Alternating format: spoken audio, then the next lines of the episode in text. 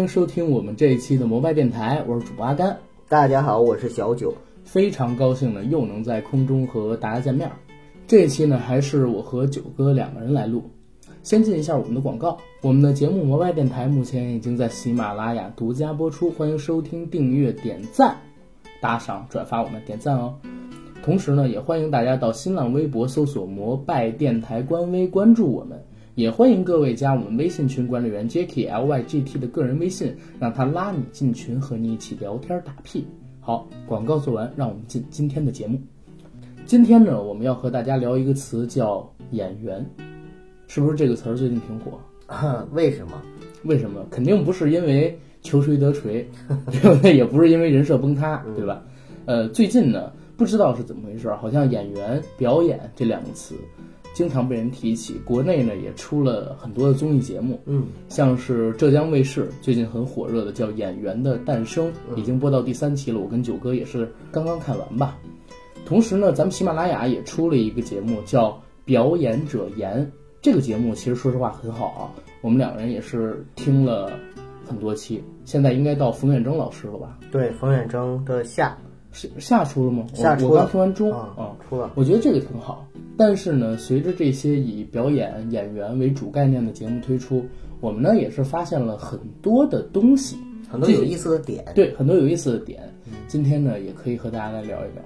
九哥，你觉得啊？我先问你一个问题。嗯。你觉得演员是什么？在你的认知里？你刚才跟我说完了之后，我第一反应就是演员绝对不等于戏精。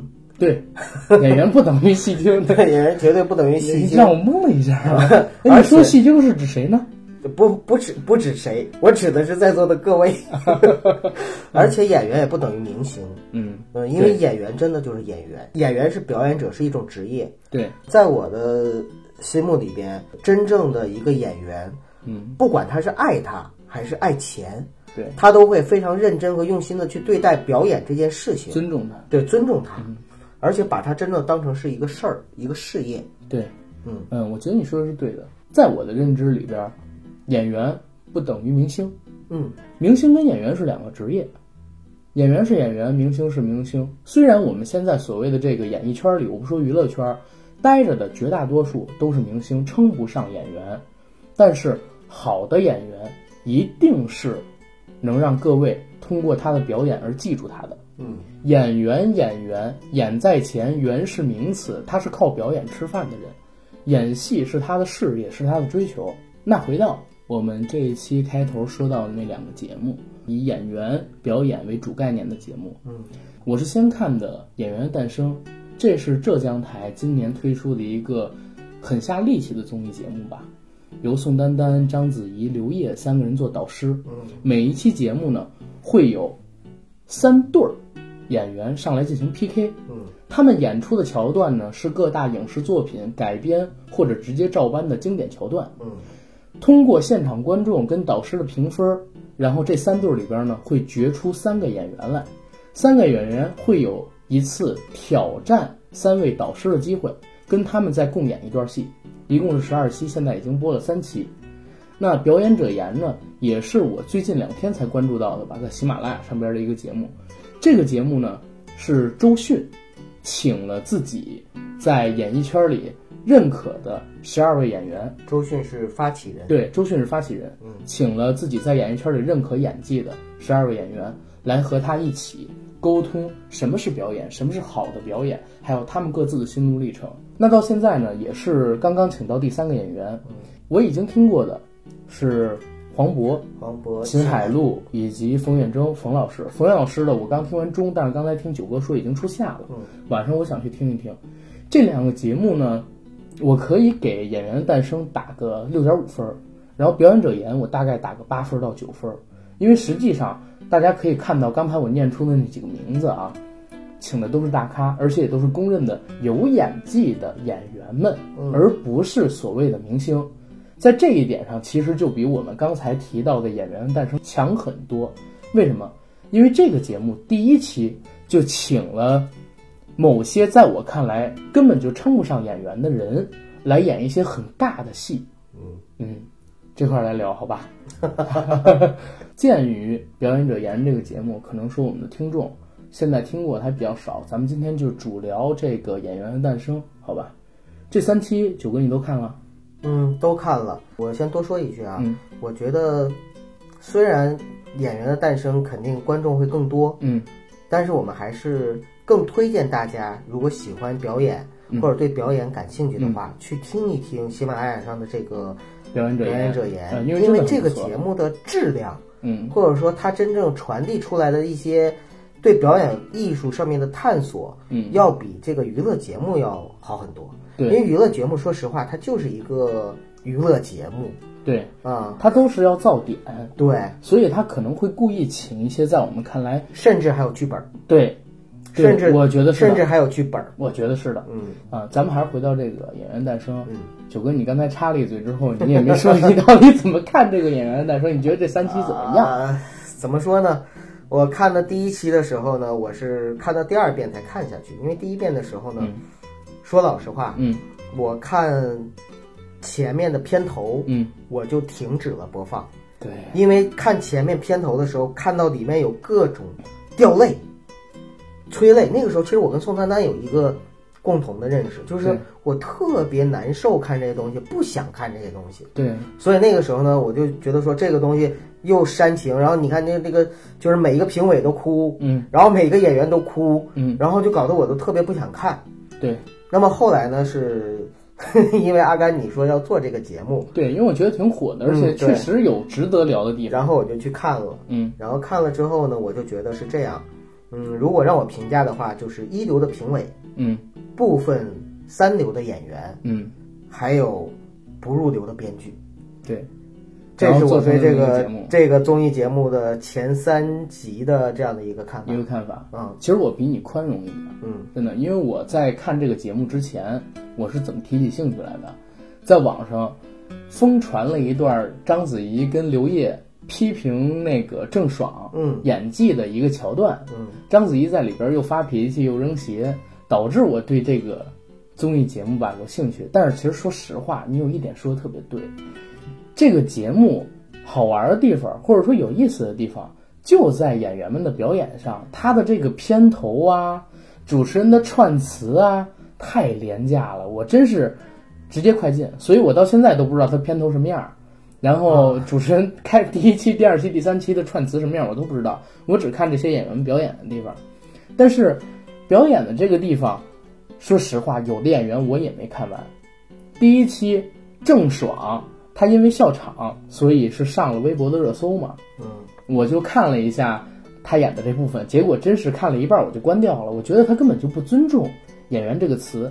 最近我在听表演者言跟章子怡她评价郑爽的时候，都提到了一个词，表演者言里边是秦秦海璐说的，嗯说到了三个字叫信念感。然后呢，我就去查了一下表演的信念感是怎么回事儿。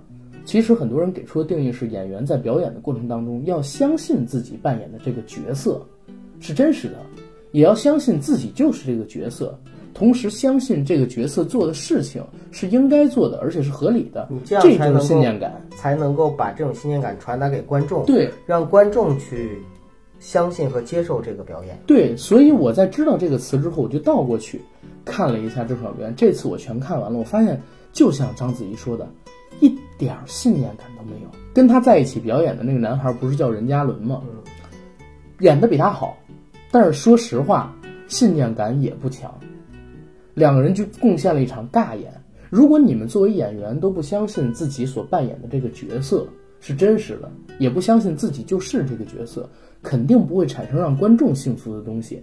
因为说实话，信念感、相信是一种热忱，对吧？这种热忱是感染到，是感染到我们这些人的地方。有必要我在这儿呢，就是呃，跟我们的听众呢做一个预防针式的宣言：嗯，表演是一个非常主观的东西，对，每个人心中都有自己的哈姆雷特，所以在我们去批评某一个演员，或者是您心中的偶像的时候，请您不要介意，因为我们也仅仅是针对我们个人的对表演的判断进行了一个主观的呃评判，并不代表官方的意见，也不能够代表任何其他人的想法。希望大家呢不要随意的喷我们。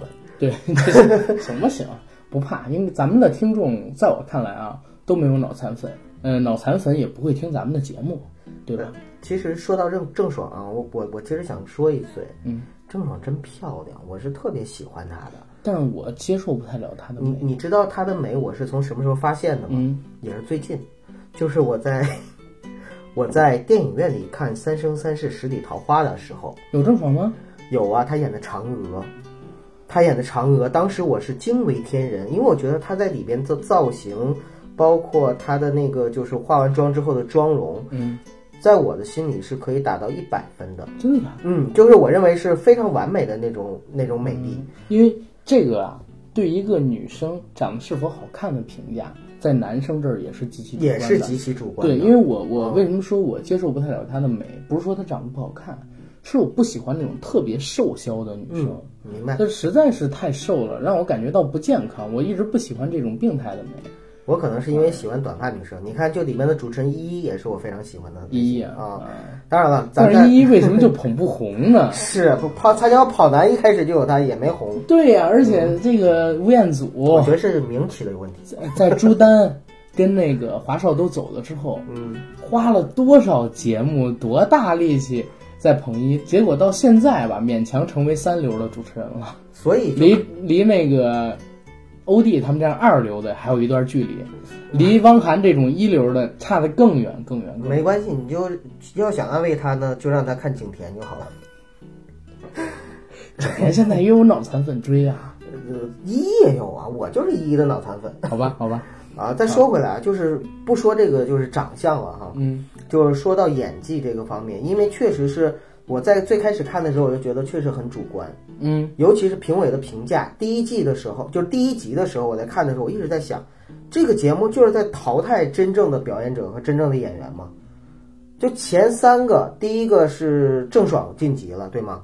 对老实说，任嘉伦是不是比郑爽演的好？反正我是觉得啊。对，然后第二个呢是刘云晋级了，嗯黄璐被淘汰掉了。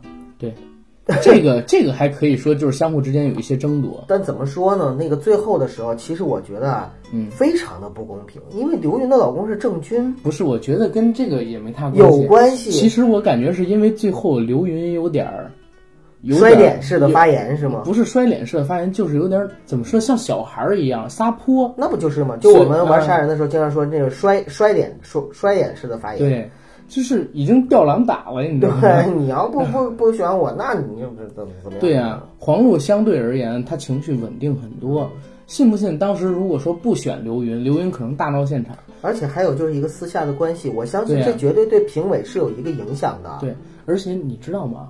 就是我知道一啥事儿啊？嗯当时刘云跟郑钧两个人曾经参加过一综艺节目，嗯，两人做的应该是夫妻访谈，结果两人聊着聊着吵起来了，吵起来不算，还打起来了，打起了以后又哭又闹又上吊，刘云在现场。后来呢，过了好像是两个小时、三个小时，俩人又和好了，刘云又给人家节目组打电话说能不能重录，把原来全在那儿删掉。原来刘云就是这种变脸比翻书还快的这种人。就是小公主，像那个章子怡不说吗？比 Jasper 还要像小孩儿，就是她比她儿子还要像小孩儿一点儿。果然果然果对然。，然后第三个呢，就是翟天临和于少群是最后翟天临晋级了。嗯，这个我觉得应该是，这个可能见仁见智吧，对，可能见仁见智。我觉得可能是章子怡为了避嫌没投给于少群，但是不是说不是说这个翟天临演的不好，这俩人确实非常的好，真的非常好。可以说这这三三组演员还是逐层递进的那种对关系。对，嗯，我评价一下这个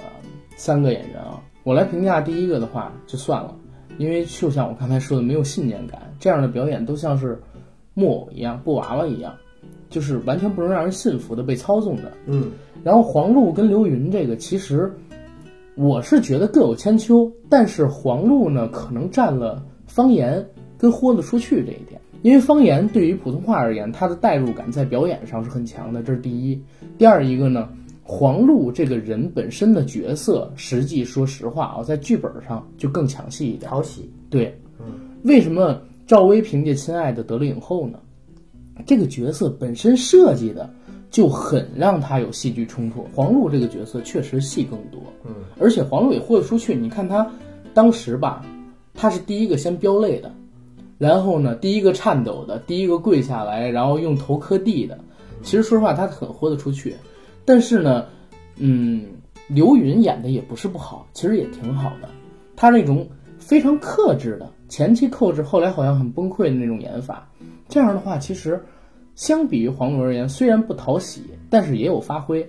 不过呢，以我个人的分析，之所以选他，就像是我和九哥刚才分析的，一个是因为他有点玩不起了，嗯，输不起，嗯再有一个呢，可能也会有私下关系这层因素在。他们有私交的，对。到第三个，真的翟天临跟于少群，让我挺惊喜的。我我说实话，我关注翟天临就是今年，他演了《白鹿原》里边的白孝文，嗯，演的特别好。《白鹿原》这个电视剧是我今年吧。所有看过电视剧里，我排名排到第一的一部，然后他在里边演白嘉轩的大儿子白孝文，嗯，跟原著有出入，但是依旧演得很传神。尤其是在末尾，这个人物被自己的父亲出卖，应该是公安吧，或者说是政府的人抓走的时候喊打这辈子，这辈子，当时那个表演是真好。翟天临是博士生，博士生，而且他在学校就很有名，在演戏上号称戏痴嘛。我发现翟天临身上给我看到一点文章的影子，说那个长得或者演技啊，我是说他跟文章一样，就是让你看到表演的时候会发现他身上的灵气。对，嗯，对，可能说的说有点得罪人，但是我确确实实觉得啊，单论演戏的话，嗯，他可能真是比文章要好，因为他到现在的话比文章年纪小。文章在他这个年纪的时候，可能刚演完《裸婚时代》，但是在我看来，《裸婚时代》里边刘易阳的表演，跟怎么说呢？就也可能是因为戏。文章对文章，他的机遇要好。对，你想他跟他搭戏的都是什么样的人？对，他参演的又是什么样的角色？对，嗯，反正在他们两个人的表演里边，我觉得真的都是各自有点。但是呢，于少群可能发挥的更好一点。为什么我会这么说？因为我看过于少群演过类似的角色。于少群和翟天临在表演完了之后，你有没有仔细关注一下？就是刘烨在评价的时候，其实翟天临他演完之后立马就出戏了，就是立马就从自己的表演者的状态变成了一个，就回到了自己的身上。嗯，于少群不是，于少群表演完了之后，范儿还是那个。不，就是我想说的是什么？我看过于少群演类似的角色，他演了很多。嗯。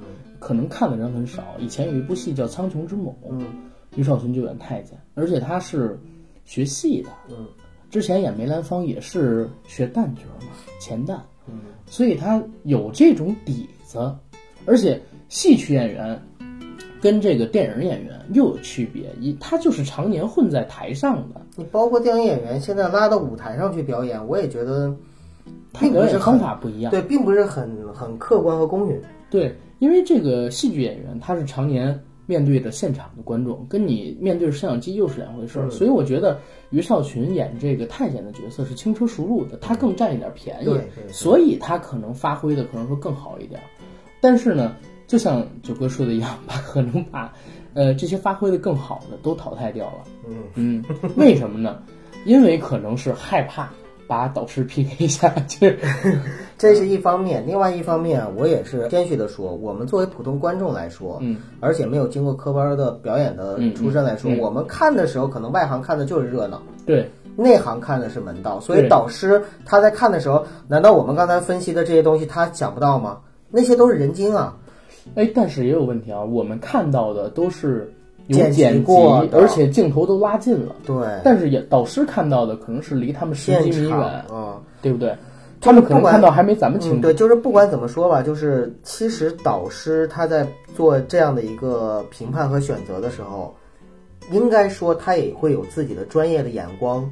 包括就是考量这个剧本给这个角色注入了给这个演员多少发挥的空间，嗯，然后还有就是这个演员在拿到这个剧本和角色之后，对这个角色的把握程度上面。是不是符合他们专业的预期？嗯，这些东西可能是我们作为外行看不到的。因为我看节目喜欢看在爱奇艺上或者是那种视频网站看，因为在这上面看的话有弹幕互动，然后就看到很多的观众的那个粉丝的留言。嗯，然后我就看了这个留言之后呢，我就会发现，其实这个世界上太多的人外行对不懂，或者说就是粉丝，他们就看到，比如说看到谁哭了，就说哇演技好好啊，呃。其实不是的，对吧？我们都知道的。其实不是的啊。对，我不想过多的去评价，就是说导师或者说评委对他们的这个专业的判断。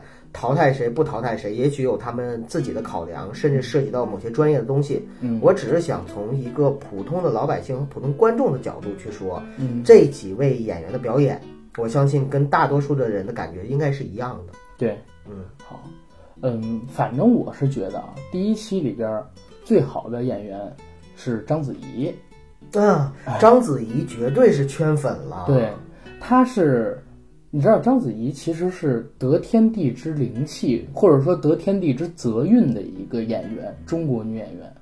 她一出道就赶上张艺谋哦拍《我的父亲母亲》，这是就是人品。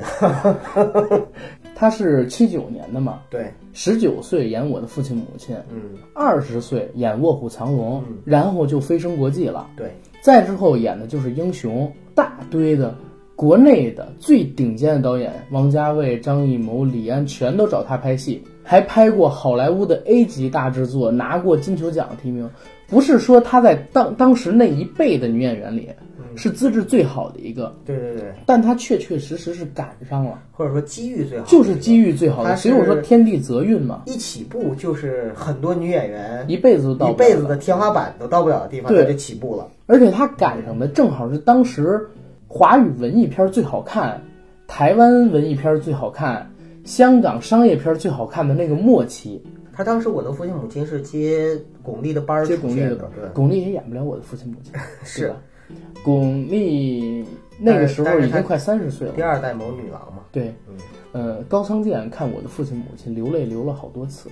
当时为什么高仓健愿意去拍张艺谋的《千里走单骑》嗯就是因为他被我的父亲母亲深深的打动了。因为他本身高仓健，如果大家有了解的话，他也有一段爱情故事，嗯也是挺悲伤的。好，其实说回来啊，章子怡，说实话，截止到目前，虽然相比于那个时候风头撤了很多，但是依旧是红的，对不对？他其实经历过一个特别大的人生低谷，就是零九年的一个泼墨门事件。嗯，当时是他的丑闻最多的时候，观众骂他骂的最多的时候。黑他黑的最严重的时候，对，但是不管怎么样，没有人质疑过他的演章子怡就是有行活儿有演技，对不对？没人说人专业功底差。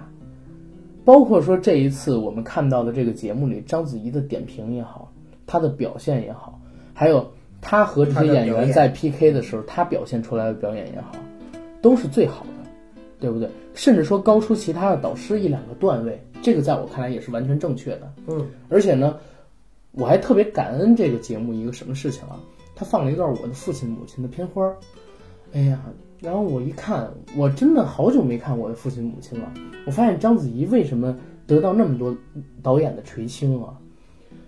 她有一种倔强的，就是拧的劲头，在自己的这个眼睛里。嗯，有的时候演员不一定说你演技好，就会得到导演的垂青，或者说是奖项的垂青。演员一定要有自己的特色。章子怡哪怕现在我们看她可能说三十七、三十八、三十九岁了，但是眼睛里永远有一种倔强感。这种倔强感就是能让玉娇龙成为不朽的电影角色的一种名气。这种倔强感就是让章子怡在做出每一次人生选择的时候，嗯，都不是随波逐流、受大众的影响，对而是真正的去知道我自己想要什么。对就包括她跟汪峰结婚，对很多人都说啊，章子怡怎么能跟汪峰结婚呢？然后怎么怎么样？但是人现在过得挺幸福的。对呀、她过得很幸福，而且她知道是我需要的是什么，什么能给我真正的幸福。对，她也过了那个年纪。其实你知道，章子怡在以前啊，有一个人老跟她一起比，就是张柏芝。张柏芝在很早的时候一直都是被拿来和章子怡比的。章子怡，大家如果有印象，在我想想《蜀山传》里，嗯，饰演一个小的不能再小的配角，而当时呢，张柏芝是最大的主角，也是整个香港在力挺的一个女演员。但是说实话，张柏芝就缺少了章子怡眼里的那种倔强跟义无反顾为事业坚持的精神。嗯不管怎么样，我们现在接触到章子怡，或者说接触到接触过她作品的人都知道，她是真爱电影，真爱真爱表演。对，她也确确实实把这个当成自己奋斗一生的事业，有野心是对的，嗯，有野心是对的。他也确确实实在为了这个方向而付出自己的努力，而不是说我空有野心，没有达成这个野心的能力。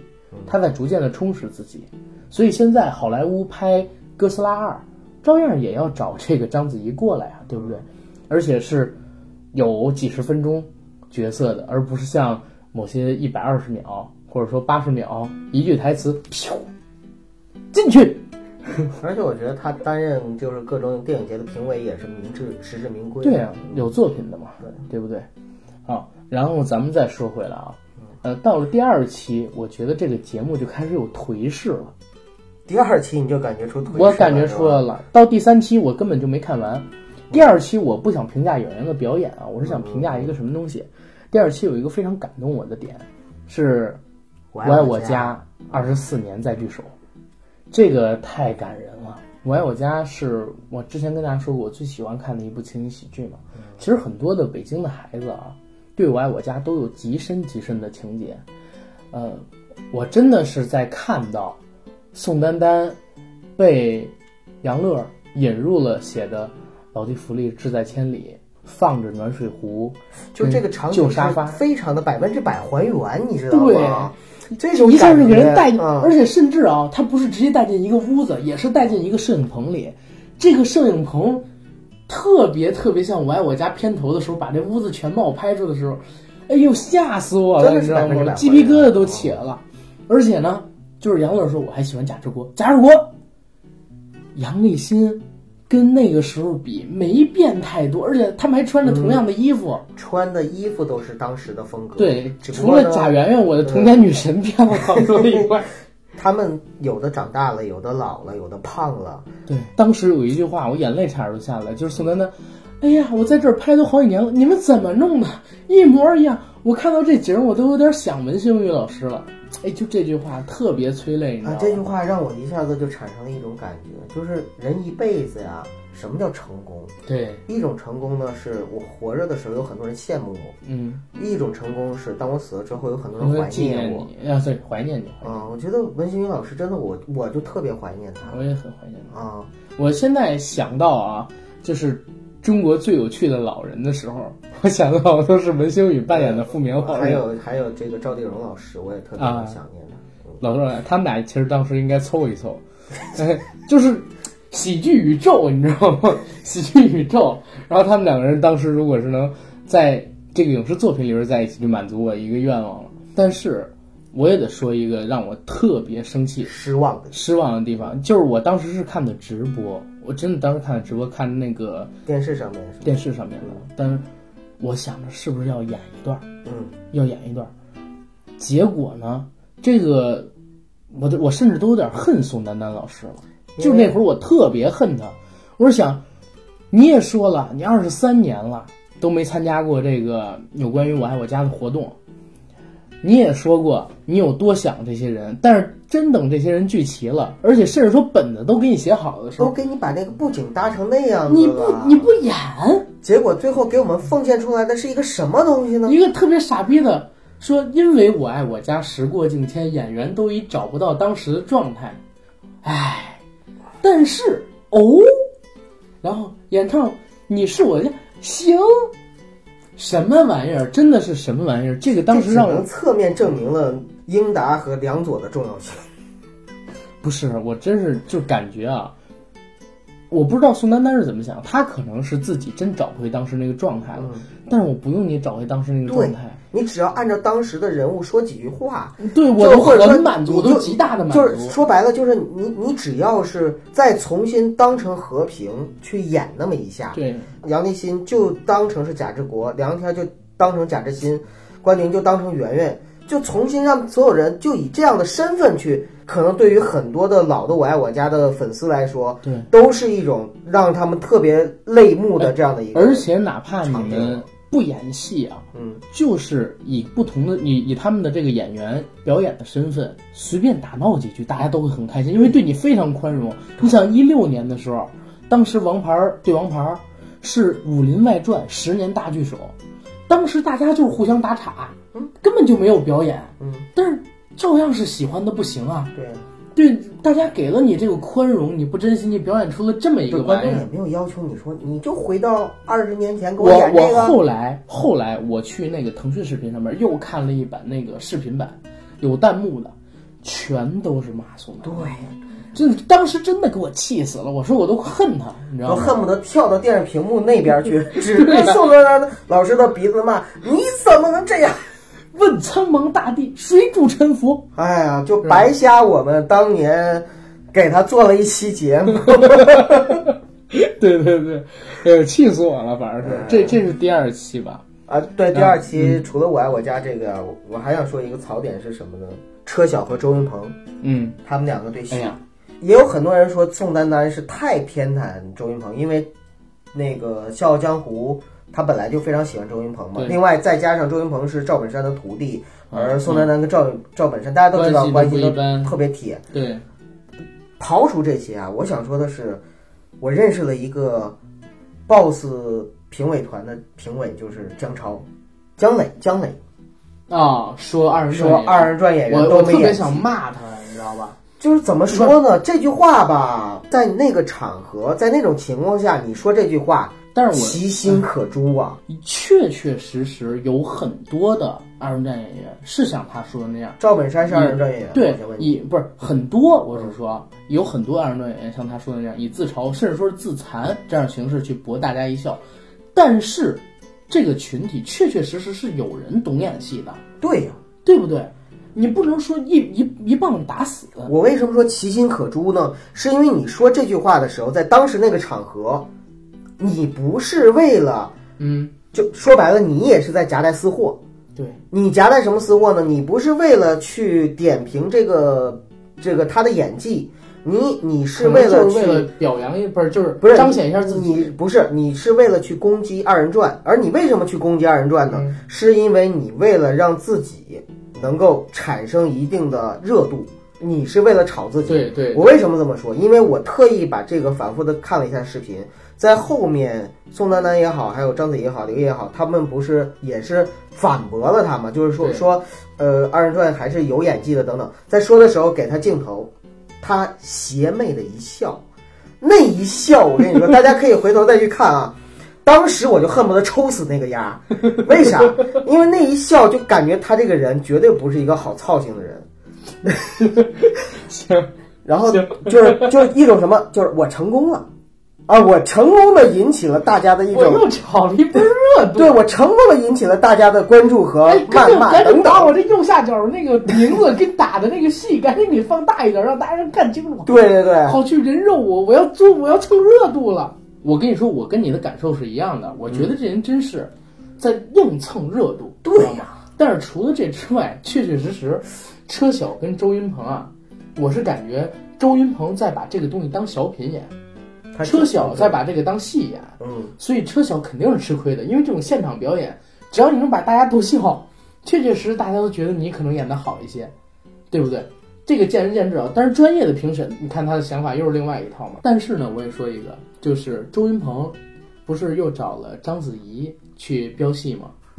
章子怡就完全是带着周云鹏演，周云鹏当时是喊了三个字叫“对不起”，我当时我是笑出来了，我不知道为什么他喊这三个字的时候我笑出来了，对，确确实实可能他的这个表演模式化太重了，我我我真特别想说啊，就是周云鹏是章子怡人表演生涯中的新低度，就是跟他搭戏的所有男生里子怡那戏挺边。好的啊，当然了，啊但是跟他所有搭戏的呢，其实开始我们能感觉出来，章子怡真不愿意跟周云鹏去搭戏。他也是他不习惯对方那套演法，嗯，所以我说他一直在带着周云鹏节奏走，或者再说，我我忘了说一个事儿，第二集的开头是演了一段翟天临跟刘烨的戏，对，我特喜欢刘烨，你知道吗？我很小的时候就看过他演的《硬汉》，还有《血色浪漫》。蓝宇看了吗？蓝宇是后来看的，我说很小的时候嘛，嗯嗯我特喜欢刘烨，但是不知道怎么回事，最近这些年好像刘烨在逗逼这条路上越走越远。我他演《血色浪漫》的时候，钟跃民嗯演蓝雨的时候，演那山那人那狗，不是那山那人那狗，那是多有灵气的一个角色，一个娃子呀！现在怎么变成这样了？我跟你是不同的看法。我觉得其实我们都低估刘烨了，就是刘烨呢，他在装，就是我们大家看到的就觉得说，哎，刘烨什么玩意儿啊？点评的、表演的什么的，对吧？哦对，有确实是有这样的，因为好多人说，如果郑爽这个戏演好了，他们是不用说发脾气这段的。当时很多人就猜测啊，是章子怡真发脾气，刘烨在故意给他找台阶儿，一直在顺着他，给他找台阶儿，把那章子怡安抚，因为他们俩是大学同学嘛，嗯，在故意安抚章子怡，所以我觉得有可能，真的有可能。后来我越看章子怡越像是真生气，她批评的话绝对都是掏心窝子的话，你没有信念感，演的什么玩意儿？他们懂表演吗？然后刘烨就是以那种和事佬、和稀泥，甚至说是打岔的形式给他找台阶儿下。就是你我我我可以这么说哈，就这么评价。章子怡在这个评委里面，她对表演的态度，或者说对这个评委的态度，她是非常严肃和认真的。对，那么就感觉就是有一种我坚守的东西，就是我喜爱的东西是不容你去亵渎的。就是把章子怡比作是中国有嘻哈里的吴制作，然后呢，刘烨是热狗。哎呀，子怡真的很严格。子怡说：“我觉得不行，我觉得不行。”就是刘烨是什么呢？刘烨他保持他一贯的这样的一个风格，就是他是很喜欢玩儿的。这个节目里面呢，他作为评委，他也是一边玩儿着一边去做这样的评委。但是你不能说刘烨不专业，不是，但是我是说他和翟天临那段表演，他演的孙悟空，翟天临演文章，当时那个角色，翟天临演的非常好。但是刘烨那那场真的是让我挺失望，而且他后来还演了一段。不要和陌生人说话里边安家和的戏啊，对，那个不要和陌生人说话那段戏啊，你看了之后你有什么感觉？我是觉得他演的真不好。嗯，舒畅呢？舒畅演的也不好，舒畅演的也也不是特别好，他们俩演的都挺好，但是比我心里边或者说跟章子怡他们那个 舒畅的差特别多。舒畅的艺龄应该有二十一年了，好像。对，他是童星嘛。啊，对，就是其实他的艺龄比刘烨都长。舒畅也是我的童年女神。我童年看的什么呢？看的那个《宝莲灯》。嗯嗯嗯。啊，他演一个角色是演啥呢？小狐狸，忘了。呃，然后，呃，魔幻手机也是。算了，别说了。魔幻手机也是我上初中的时候，就是哎，不是，不是我上初中的，小学吧？小学吧，我忘了。那个时候，呃，暑假很爱看的一个戏，觉得脑洞特别大。这是魔幻现实，为什么叫魔幻手机？我操，太扯淡了，特别像一个儿童剧，你知道吗？像我小时候看那种《快乐星球》一样。所以我我小时候真，而且他那会儿超漂亮。我还我不跟还还跟你说过，我喜欢《天龙八部》。你看，这就是的那版，这又是刚才说到主观的事儿，我就完全接受不了他的美。啊，是吗？他现在是有点那啥，我脸上那胶原蛋白没了，哦，变得有褶，又很瘦三十多了，快三十，二十九，二十九。就是其实，那是八八年。我们再说回刘烨啊，咱们因为现在还在说第二季，就是说回刘烨，刘烨他，大家我建议大家去看的时候，不要看他的表演，现在看他的。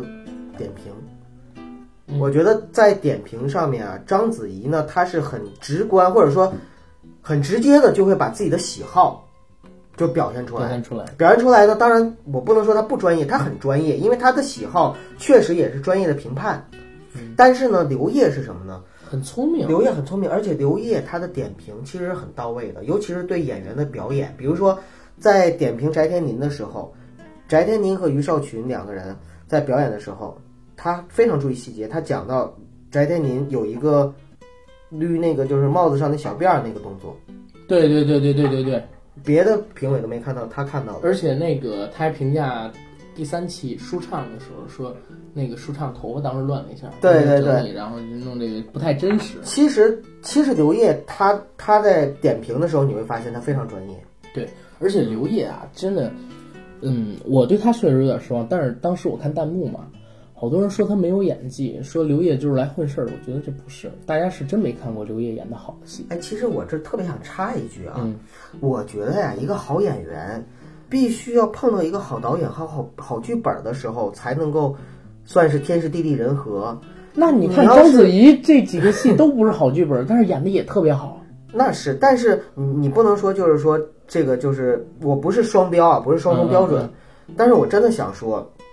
你给刘烨一个好导好好导演和好的剧本之后，刘烨用心去演，他能够演出特别好的东西来。是，嗯嗯，然后进第三期吧。第三期说实话让我有点惊喜。哪儿？一个是王俊凯，一个是欧阳娜娜，真的让我有点惊喜。嗯，当然啊，在录这期节目之前，我跟九哥稍微聊一聊，我说会不会是因为一个常考二十分的孩子，突然考了五十分、六十分？因为欧阳娜娜她这次的演出，在我看来就是五十分。就是说我们那个嗯本身对他不抱太大期望对，但的是情况下，然后对之前我评价欧阳娜娜就是十分，嗯，但是她这次演了五十，我操！我说有点超出我的期待，嗯我一下对她有点改观。呃，最起码在这个戏里她用心了，这次的表演里。那你那你怎么看待章子怡对他的呃，态度？他的态度也是正确的，章子怡也是正确的，因为在我看来都没及格，嗯，章子怡看肯定更不及格。对，但是相比于他之前演的戏好太多了，嗯对不对？再往后走，第三期里边王俊凯让我也有改观，因为我之前看王俊凯演的戏是演《长城》里，啊，他演皇帝，嗯那里边就是一个耍任性的小孩而已，完全没有演技这个词，可能只打十分、二十分。但是这次他演及格了，其实我对王俊凯的演技呢，现在还是评价就是还是定位在稚嫩上，对，但是还还是有有但是你知道吗？就是我对他的这个就是不断的增加的好感在哪儿？嗯在于他表演之外，嗯就是其实三小只啊，就是我们所谓的王俊凯、王千源和不是王源和王王千王千东京影帝，操让你说成王俊凯、王三源和和那个易烊千玺啊，哎，是不是那个王千源在钢的琴那里边弹着？不是，那是三大指，左手 三三大指就是呃王凯，嗯 那个王千源，还有那个那个那个那个那那个江喜啊什么的，反正就是嗯就那三大只，那不说啊，就是就是就这三小只呢，其实他们从舞台上展现出来的那种彬彬有礼，嗯那种待人接物的那种范儿，可以说在他这个年纪的年轻人里边，普通人里边嗯特别少见。对，所以我就觉得说他们的优质是有原因的，他们有好的出身、好的家庭、好的教育，还有好的机会，这些并没有把他们塑造成一个像 Justin Bieber 那种，Justin Bieber 现在也挺好，我就是 Justin Bieber 的。总之就是就是就是那种就是有点少年张狂。因为王俊凯演完了之后，呃，好像是宋丹丹，我记得他评价的时候，他第一句话就是在你这个年纪，是宋丹丹还是章子怡评价忘了啊，就是在你这个年纪，在你这样的情况下，能够像你这样的人特别少，因为。如果是给了呃宋丹丹说的，如果是给我这样的年纪、这样的成就、这样的怎么怎么样的话，那我都不知道狂成什么样子了。对，而而而他真的是那种彬彬有礼，特别的谦逊。然后呢，关键是在待人接物、答对说话的时候，也表现出来是一种非常非常让人产生好感的那种感觉的孩子。对，所以就是我作为一个可以算是叔叔级的这样的一个这样的一个长者，长者，嗯你戴眼镜了，今天。对长者，所以我我会觉得说这样的孩子不成功，或者说这样的孩子我不看好。那你说还有什么孩子能看好呢？对但是他我反而是这样啊，嗯，之前我对他印象一直不太好。但是哪哪里不好？说实话，就像就可能是因为可能还是刻板印象吧。不是嫉妒吧？我就觉得啊我十十十四五岁的时候怎么没成名什么的，当然开玩笑啊，因为之前他们的演技我看过，嗯老炮儿里也演过，嗯对不对？嗯，六爷在船上，他们在那儿唱歌，对不对？啊你说演技啊是吧？对，然后而且我确实是觉得就是被包装出来的东西，但是呢，现在再看，孩子确确实实在往好的方向去发展，嗯愿意去学，希望以后也别人设崩塌啊。但是确确实实让我觉得让我有改观，嗯让我有改观。我我反正对他还是，或者说对这三小只，我还是抱有一个非常乐观和期待的态度。嗯，就应该是作为偶像和榜样，然后去引领更多的年轻人去追求进步，嗯，而不是说去让年轻人看到一个更坏的榜样，或者说让带着别人去堕落那种感觉。对，就演员嘛，演员嘛，演员嘛，我他们首先是偶像，偶像出道、不是，我是说演员嘛，演员嘛，啊。你说那个人设崩塌那个，没没没没没，我就说演员嘛，对吧？不要成演员啊，我想起来了，阿甘，刚才我说到的那个就是姜磊在第三季又说了什么言论遭人反感？嗯，他说郑浩戏霸，你记不记得？就是他跟欧阳娜娜，我我我我我其实想说一嘴，就是郑浩有问题。嗯，有问题，但没没到戏霸。他这话说的不对，但是确确实实他又带节奏了。但是我也我也想说啊，这个节目咱们可以聊到这儿就算结束了。就是剪辑这个东西啊，很恐怖的。哎，其实你要说这个节目啊，嗯，我想说可以喷的地方特别多。对，这个节目的编剧、剪辑简直了，你知道，就是第三季，第三季你看了吗？你看的是弹幕的吗？还是在电视上看的？弹幕第三季没看那什么。弹幕你应该看到了吧？王俊凯那鞋，白鞋、黑鞋不断的换，不断的换，你看到了吗？我我告诉你是怎么回事啊？嗯我录过节目，嗯录过节目，像这种我们说的综艺啊，它一般八个小时能录完就不错了。嗯嗯而且很明显，章子怡第一期跟第二期是插在一起的，嗯，因为你明显看到她的衣服不断的换，对对对，对不对？造型不断的换，不可能是同时录一个节目，同时录一期，他肯定是把一期的内容插到两期里边去了，因为第一期要造话题嘛，对不对？这个剪辑还有什么地方很恐怖？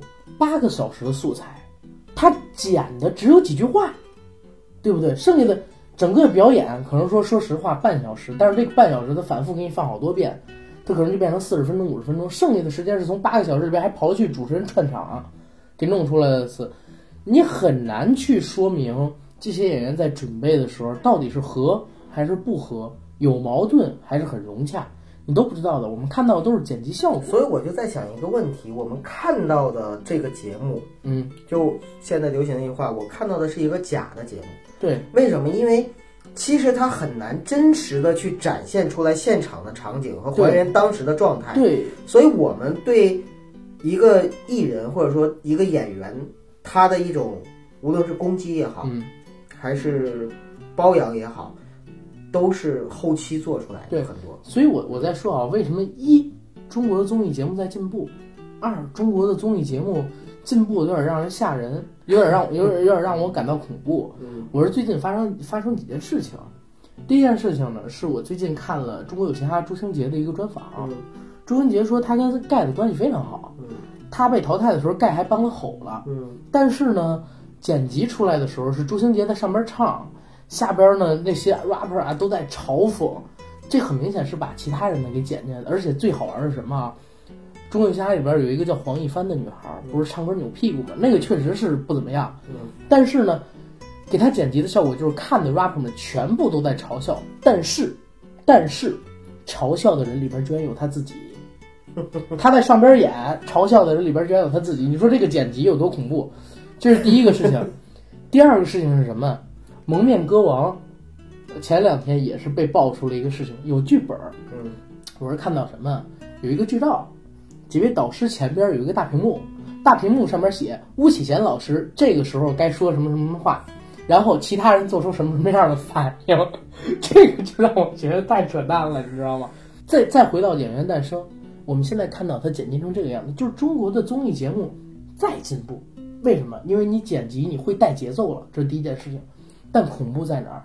你给到我们的东西都是你蓄谋已久，甚至说是蓄意克制造出来的剪辑效果。就是真实已经完全不存在了。对，这个存在。的只存在的只是你想给我们看到的东西对和你想让我们感受到的东西。对，然后，所以我说这个节目大家只需要看什么呢？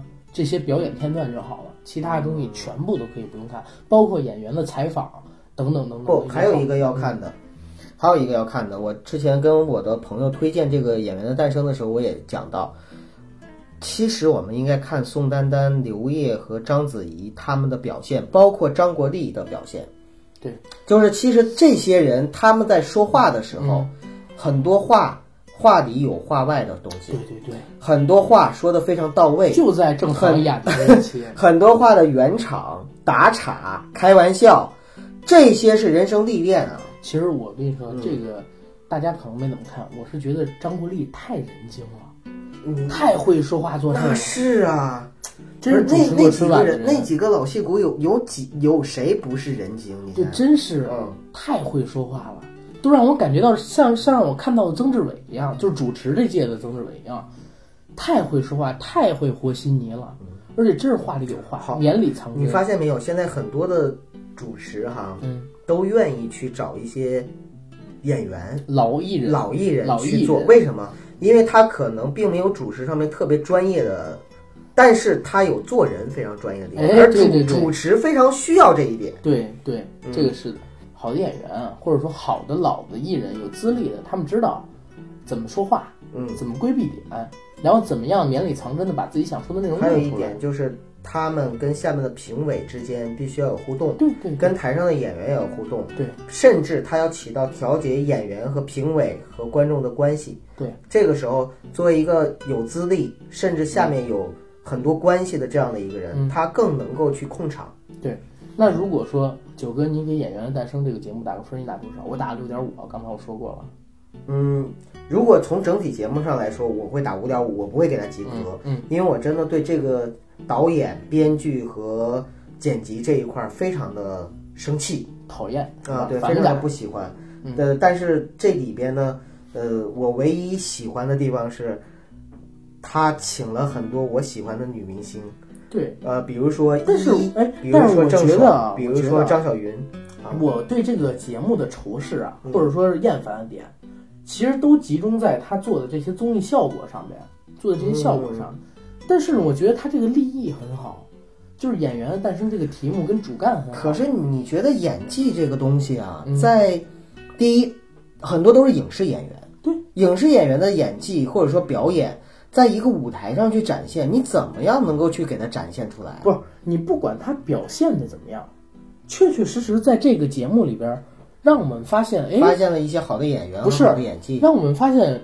表演是门艺术，演得好跟演得不好真的有区别。那如果从其实是对观众做了一个很大的普及，就是如果从那个就是让引起更多的人对表表演的一种喜欢和喜爱和重视，对兴趣，对那这个可能他已经就是算是做到了和成功。最起码他有话题量，对，有话题量，最起码每期节目过一亿的播放量了吧，嗯对不对？一亿多的播放量，这个我觉得是可以的。而且，嗯，说实话啊，于少群，然后呢，黄璐，包括是舒畅吧，嗯这几年呢我都没怎么关注了。也是通过这个节目，就让他们重新跃入我们的视野。反正这个节目肯定是有好处的，嗯，但是大家我还是推荐啊，他们这个人物的采访啊看看就行了，千万别当真。对，就大家就是看综艺节目就别当真，对就别要抱着一颗追求实事求是、实话实说、焦点访谈的那种心去看综艺节目就好了。对，然后咱们说回表演者言，好吧？嗯这是我真正想聊的。为什么？说实话，他请的演员我都是喜欢的。现在已经出来的是黄渤、黄渤、秦海璐秦海璐、冯远征，冯远征，未来还会有好的演员，嗯对不对？嗯，大家可以听一听黄渤那一期，他和周迅，然后还有主持人聊一个“啊”字，可能会有一百种演法。嗯，然后呢，聊自己演斗牛的时候跟那只牛怎么相处。听秦海璐聊自己演《榴莲飘飘》的时候，为了带入妓女的角色，偷偷的到当时的夜总会里他的位呃对厕所里面去偷偷听听这些呃夜场工作的女孩儿她们聊天儿，嗯、也可以听到冯远征老师他在聊自己扮演角色，扮演《非诚勿扰》里边那个同性恋角色的时候，然后呢下的功夫，也可以听到他在扮演安家和的时候是什么样的勇气，跟做什么样的准备才能演到那么出色。我真的是觉得啊，就是《表演者言》这个节目才是真真正正的把表演两个字，还有演员两个字。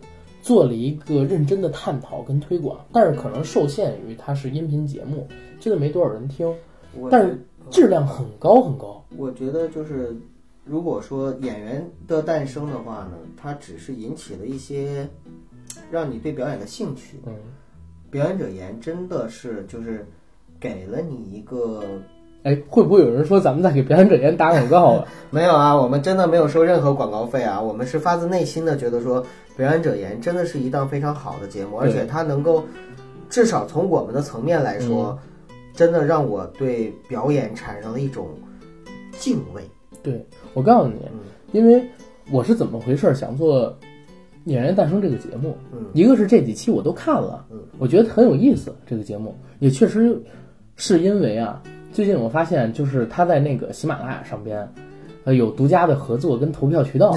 我说如果做这个，会不会有推广，然后能帮咱增点那个播放量什么的，官方推广啥的因为孩子太耿直了。啊？对，没事儿，就直接这么说嘛。嗯，但是呢，我就在查表演这类的什么东西的时候，查到了这个表演者言，哎，我觉得这个真不错。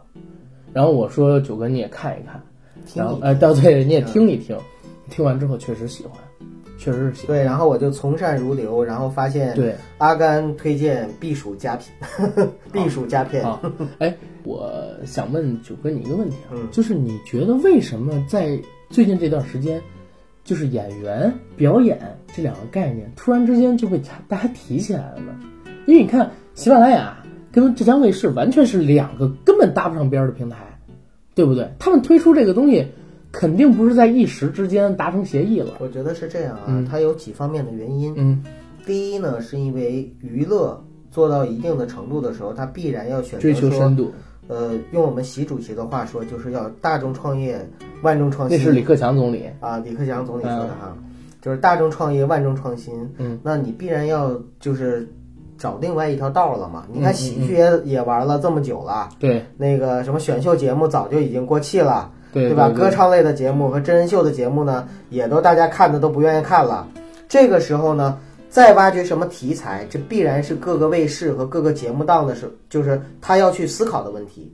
那么另一方面呢，就是从演员或者说从表演这一块儿，大家还记得周星驰的《喜剧之王》吗？其实我更想提的是一个香港我看过的一个电影，我很喜欢的，就是《戏王之王》，张瑞文的那个。啊，张瑞文、黄秋生、曾志伟，还有还有阿 Sa 三啊，他们在一起演的。因为那里边我特别喜欢曾志伟和黄秋生的演技，然后当然詹瑞文也非常好，非常好。但是詹瑞文吧，一贯的就是表演有些用力过度。其实，其他是舞台剧演员，对他一舞台剧直在把演员可能都舞台剧里是这样对，我是感觉是这样啊，嗯，就是你有没有发现，就是舞台剧演员、话剧演员到了这个电影里边，很容易用力过猛。对，是为什么会造成这样的情况？我想说啊，因为你在舞台上面的时候，没有那么近的摄影机，没有那么近的收声，或者说能后期配，你需要能把你很小的声音，或者说很细的是这个表情啊，很细微的表情给收录进来，让人看到。你在舞台上面的时候，因为观众其实离你很远，你必须要表现的动作啊、肢体啊、语气啊强烈一点、大一点。所以舞台剧演员演惯了舞台剧以后，包括说话剧演员演惯了话剧之后，到了电影里，他不习惯自己很细微、很细微的动作都会被抓起来，他还是拿出舞台剧上那套放，或者说是猛、大、肢体大的那种对，就是他收的不够大。对，其实说实话，表演之所以是一门艺术，什么叫艺术？嗯，艺术这个东西就是往前一点儿也不行，往后一点儿也不行，往前一步是幸福，往后一步是孤独。然后呢，就是过也不行，不到也不行，因为艺术就是就在这一块儿，就那么刚刚好，它就是艺术。你过一点儿或者不不到，它都是技术。所以说，为什么表演我们总说表演者一定要有灵气？有些人你要没灵气，你一辈子都达不到那高度。对，你还记得我你当时在我车上咱们聊聊那个刘德华吗？别那么说，我特喜欢华华仔，我我我当然我也喜欢的，但我们就说华仔和梁朝伟，就是他们被比了一辈子，其实差的是什么？差的就是那么一点点灵气。梁朝伟的眼睛里边是有电的，刘德华的眼睛里边呢是空的。不能说空，刘德华从我里到外散发出来的帅，是 永远都是帅但但。是他眼睛里边确实是空的。华哥也有信念感，他信念感超级强，真的相信自己是那个角色。嗯嗯但是他更强大的信念感是在哪儿呢？这个信念感是他有心魔，就像我评价这个古天乐一样。我说古天乐有心魔，就是因为他自己确实太帅。放不下自己的帅。大家其实现在看华哥早期的戏，甚至说两千年代初吧演的一些戏，还会有一个问题，就是他经常呢摆一个很帅的侧脸，然后面对镜头就不动了。他很明显啊，他知道找镜头是一个老演员该干的事。秦海璐但是嗯在表演者言里边，秦海璐就讲到了，嗯，说好的演员啊，在表演的时候不是说我知道我的哪个角度最好看，我笑起来的时候弧度什么时候最好看，而是他知道镜头当时最该抓住这个角色的不是？而是他知道我怎么样去演绎，能够真正的把我这个角色嗯给完全的演绎出来。这不就是一样吗？啊？啊，反正演员这个词很神圣，表演这个词呢也很难，很神圣，也很难。咱们啊，作为这个观众，我建议是多听一听这个表演者言，然后再去看《演员的诞生》，嗯你会发现你在评价这些演员的时候，不至于这么空，对不对？你能更细致的分辨出哪些演员演得好，哪些演员演得不好。就像我最近给你分享一个事儿啊，《野兽刑警》黄秋生不是拿了金像影帝嘛？嗯然后，嗯，我同时看了一下那一年其他的提最佳男主角的片子，以前我都看过，但我觉得演的都很好。嗯但是后来我再看，就是前两天我再看这个《野兽刑警》的时候，发现黄秋生实至名归。我在看这个戏的时候，发现可能他们演的都差不多，但是为什么黄秋生实至名归？黄秋生演的那个角色也是很放的那种，但是呢，他那个放的性质跟那部戏癫狂的性质特别合拍，所以他最后那部戏一出来，在那个戏里演出那样放的角色，他就是影帝。别人可能演得很好，但是跟那个戏没有搭的那么完美。就像他演《八仙饭店之人肉叉烧包》，就是把变态的气质跟邱礼涛做的那个三级片的疯狂气质对相切合了。所以就像你说的，演员最好的表演是要和这个戏融在一起，跟剧本融在一起。所以有个成语叫收放自如嘛。对对，嗯好，从表演者言到演员诞生，好，再深的咱也聊不出来。对，但是想说的已经说了，咱就到这儿，给大家留个扣子。呃，我和九哥最近吧会上《人不为所往少年》的节目，聊一聊咱们中国的教育制度，从江歌刘心案，还有最近的小国宝、父母砸停茅台等等事件，看一看中国教育，还会聊一聊暴走大事件的停播。当然，下周呢可能还会有一期节目，我们想聊一期社会责任感、公益的，聊一期渐冻人的话题，因为我们有个朋友，他是渐冻人协会的一个会长，想跟我们来沟通一下这些弱势群体，包括说罕见病症在当前的社会环境下他们面临的一些矛盾，希望大家可以嗯期待收听，同时呢，在这两期节目上传之后，多帮我们转发转发。我们是希望我们做的这些有正能量，或者说是我们能让世界变得更好的东西，被更多的人听到、关注到。对我们是想通过自己的绵薄之力，对，然后影响到更多的人。最起码，呃，这个社会可能不够好，但是我们希望它能变得更好，好吧？那节目到这儿，谢谢大家。再见。